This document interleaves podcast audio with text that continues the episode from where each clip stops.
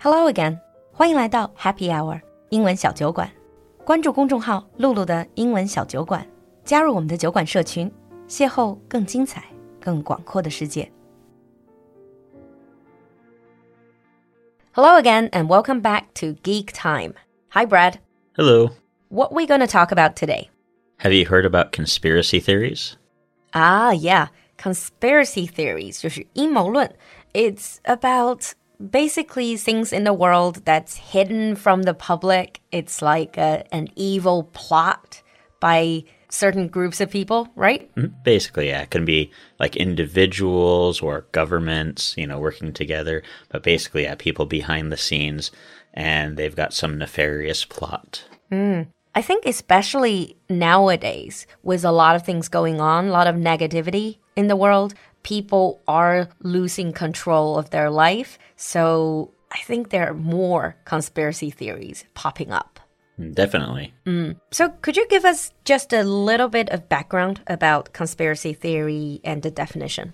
Um, so basically, like conspiracy theory is when someone sees something that's strange in the world. Like, for example, uh, if we talked about light bulbs, we can see that uh, for a time the light bulbs were not were basically being manipulated in a way so they would stop working very quickly. And it turned out that all of the light bulb companies were coming together in meetings and talking about what they should do to sell more light bulbs. So they've decided to make substandard light bulbs so they can sell more. Mm-hmm. And that's like a more mundane example of like a conspiracy theory that turned out to be true. Mm. But there are other conspiracy theories that are much more nefarious, talking about like UFO cover ups or assassinations and mm. things like that. Mm. And if, you know, beyond that, there's false flag operations where like false flag operations. I've seen it somewhere. It's uh, translated into 伪旗行动. How is that related to conspiracy theory? Well, basically, like a false flag operation is when, like, a government does something to its own people to make it look like it's an attack by a foreign government or something like that, like a terrorist attack. So they can ah. basically control the public's opinion about a specific group or country and something that they do on their own. That's really scary. It, basically, it sounds like these orchestrated attacks on the internet of mm-hmm. trying to get people to target a specific group, thinking that they pose a threat. Mm-hmm. right? definitely. So false flag operations. You mentioned it's linked with the government. So conspiracy theories are they always linked with government or it can be any organization? It can be organizations that are hidden and behind the scenes. You know, the most famous is probably like the Illuminati, mm. but it can also be the government or individuals, even like a, just a small group of individuals, like rich people or something like that within a particular area. Mm, so government, hidden or secret organizations, or even group of individuals. Mm-hmm. So let's talk about some of the very common conspiracy theories, like you mentioned just now, UFO cover-ups. Whenever people talk about UFO, there are always conspiracy theories saying that, in fact, we already have aliens among us. Yeah. Well, there's the the whole Roswell crash that happened, uh, and this was something that was you know over 70 years ago now. But uh, a lot of people think that the government covered it up and made it look like it was just like a, a weather balloon that crashed. And we talked about that in our alien episode. right, So it was a crash. Then the government is saying it's just a normal happening. But in fact, many people believe that was actually an alien spaceship. Right. That was uh, 51区 Area 51. But do they have any evidence? Well, there's some really particular bits of uh, evidence that show that this is it's possible. It's still unlikely, but there's a lot of like redacted government files that show the possibility of UFOs throughout history, right? When we look at, for example, the military, the Air Force, whenever they see a UFO, they just they list it as a UFO because it's an unidentified flying object, of course. Oh, of course. It's not necessarily alien. Right, not mm. necessarily aliens. It could be something from a, another government or just uh, an airplane or maybe even a, like a weather balloon, right? Mm. Of course. But whenever they have these type of sightings, they take records of these and they put it into files. And after about 50 years, these files become public domain and so people can read about them. And a lot of like ufo people like to go through these and they like to find and, and see if there's any like correlations between some of them.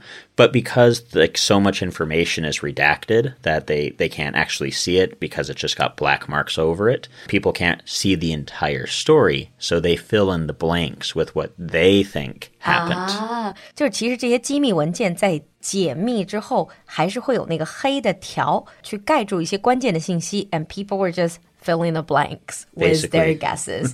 you see this very often in movies and TV series. Basically, the documents you just described sound really similar to X Files. basically it's like x-files actually came from that type of thing But that brings us to the question why would they even bother covering it up? I mean, can't they just tell the public it is an alien? Can you imagine what would people would do if they realized that there were aliens out there? Like if there was, you know, proof that aliens existed, people would freak out. Ah, true. I'd probably be the first one to freak out. I guess it's because the general public is just not ready for that kind of information. And then when you can't process that information, you tend to freak out. Actually, have you ever watched a American TV show called Wayward Pines? I have not. I've heard of it, but I haven't watched it. 中文叫黑松镇. It's that sort of idea. It's uh, basically way in the future. Like, I'm not going to go into details, but that really describes people cannot know all the truth because they can't handle it. Uh, so I guess that's probably why. And are there any other really famous cases of uh, conspiracy theories? Well, if you think about it, there's uh, the HAARP, which is the High Frequency Active Auroral Research Program. It's basically it's it's something up in Alaska, and it's used to check for ionization patterns in the weather. Uh, but a lot of people have this idea that it's actually something that the government uses to control weather patterns. Why would they want to control weather? Is it, you know, for me, maybe I'm very innocent in this. I'm thinking controlling weather, maybe it's a climate change thing, maybe it's for the better. Think about it used as a weapon. Oh. If you Oh. could control the weather in another country, take away their ah. rain, give them too much rain, Oh, wow. That is a dire thought. okay. So weather control is also like a conspiracy theory. big one. But obviously, you said it's a big one. Obviously, it's shared by people. I'm assuming they are promoters of these type of conspiracy theories. Mm-hmm. People who are going around telling everyone, it's like, look, this is what the government is doing. It goes anywhere from like, you know, people on YouTube talking about what they see to big TV shows with really famous people. If we look at, uh, there's a conspiracy theory TV show by Jesse the Body Ventura. He was a professional wrestler who became the governor of Minnesota. And after that, he turned into a conspiracy theorist. And a lot of people think that because he was in the government for a while, that he was privy to some sort of special information. Okay, but he was basically a wrestler. He was a, a sportsman. He wasn't a scientist or anything like that. Had no background in that. Right. hmm But people believed him. Right, because they see him as being someone who was on the in. He was in the government, and now that he's out, he can tell people about what he saw because he's not like a professional politician. He was an entertainer, but they saw that he went in there and then he came out and he's telling people about it. So they think that he must have had some sort of inside information. 所以就是那种又要有内部消息，但又不是主流的政客那种人。And then they are usually people believe that they, those people got the truth and they're likely to tell people the truth. So he had his own show, which basically talking about all sorts of uh, conspiracy theories. Yeah. This was probably the most popular of them all, at least of all the episodes he did. This was the most popular and like the most shared because it had like the biggest, probably the biggest connotations as far as like world domination, so to say. Oh, okay. but uh, it was a very short lived show. I think it was only probably one or two seasons.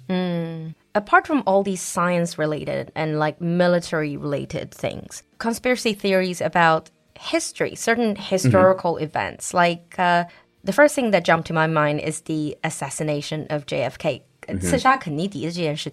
There are a lot of different conspiracy theories out there. Right. That's uh, mainly because of like what people remember.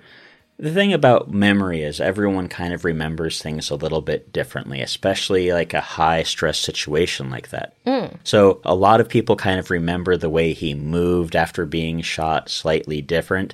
And because of this, there's a lot of different conspiracy theories based on like what actually had happened that day, right? Hmm. And so there's the sh- the main shooter, right? The shooter that actually was there in the library, Harvey Ov- Oswald, but And he was caught, obviously. Mm-hmm uh, and he admitted to doing it and everything. They found the gun, but there's lots of people who think he wasn't the only shooter. But didn't they forensic evidence 就法医的这些证据 wouldn't they have cleared any possibility of that?